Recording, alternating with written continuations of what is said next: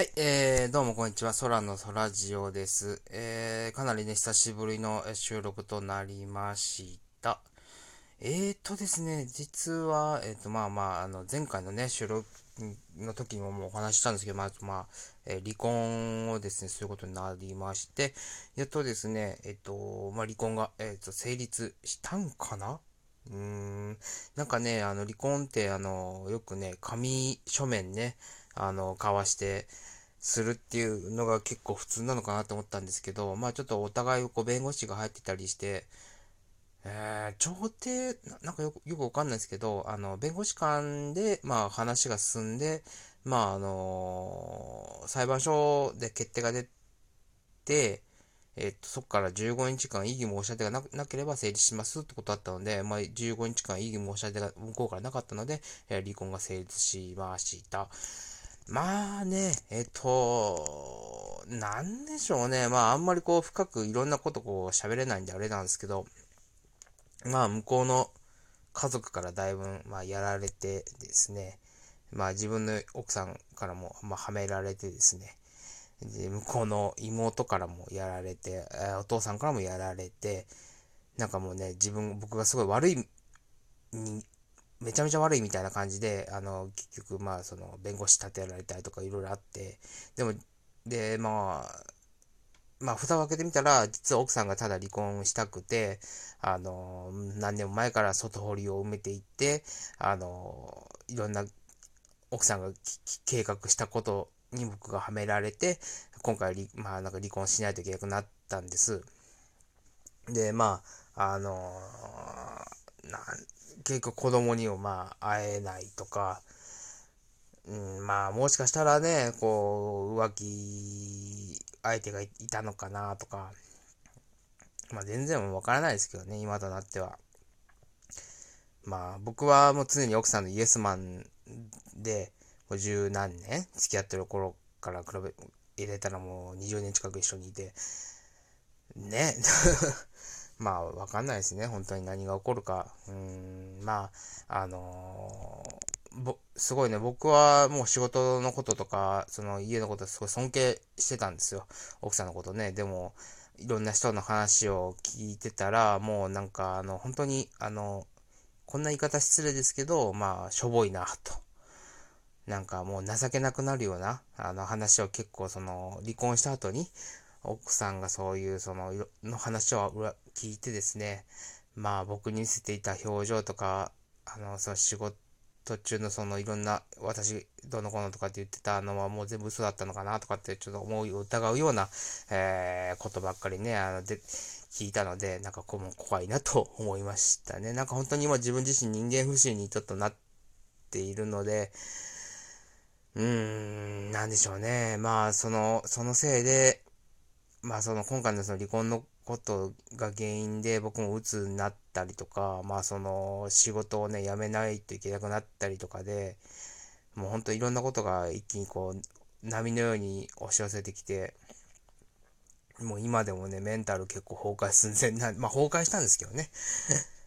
まあしたんですけど、まあね、一個ずつ、一歩ずつ、こう修復しながら今歩いてるって感じですかね。うん。なんかね、会社とも別にその、あの、揉めてね、辞めるわけでもないし、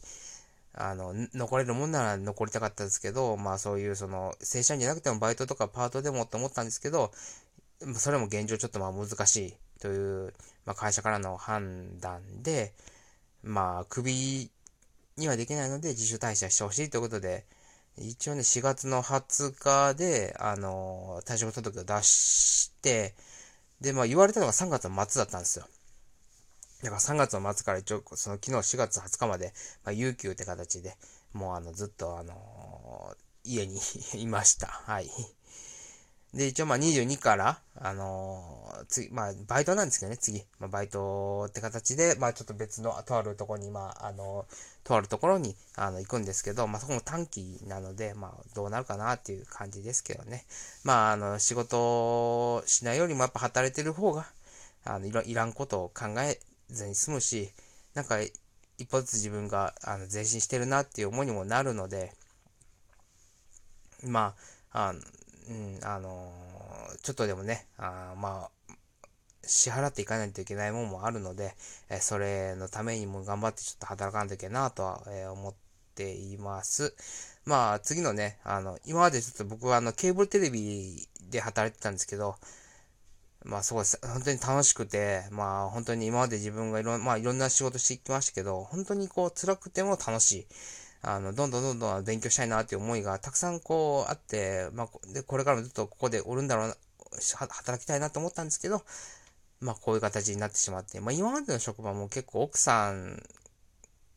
がもう仕事辞めてとか、奥さんのためになんか奥さんがもう他の仕事どうのこうのって結構その、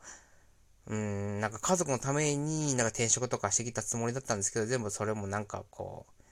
う、うん、なんかいけんかった。ですかね。うん、なんか相談されて動いてたんですけどね、自分の中では。まあ、なんか、結局嫁の、うん、な結局何がしたかったのっていう感じの今状況ですかね。うん、で、まあ、あの、まあ僕のその次の仕事なんですけど、えっと、まあ接客業なんですけどね、接客、接客業。うん。えっとね、高校生の時にガソスタで、まあ3年ぐらいバイトしてて、その後は、ちょっと体調崩したりして、大学、短大の時もバイトしてたんですけど、そういう、あの、うどん屋さんでバイトしてたんですけど、体調崩して、あの入院とかしないといけなくなったので、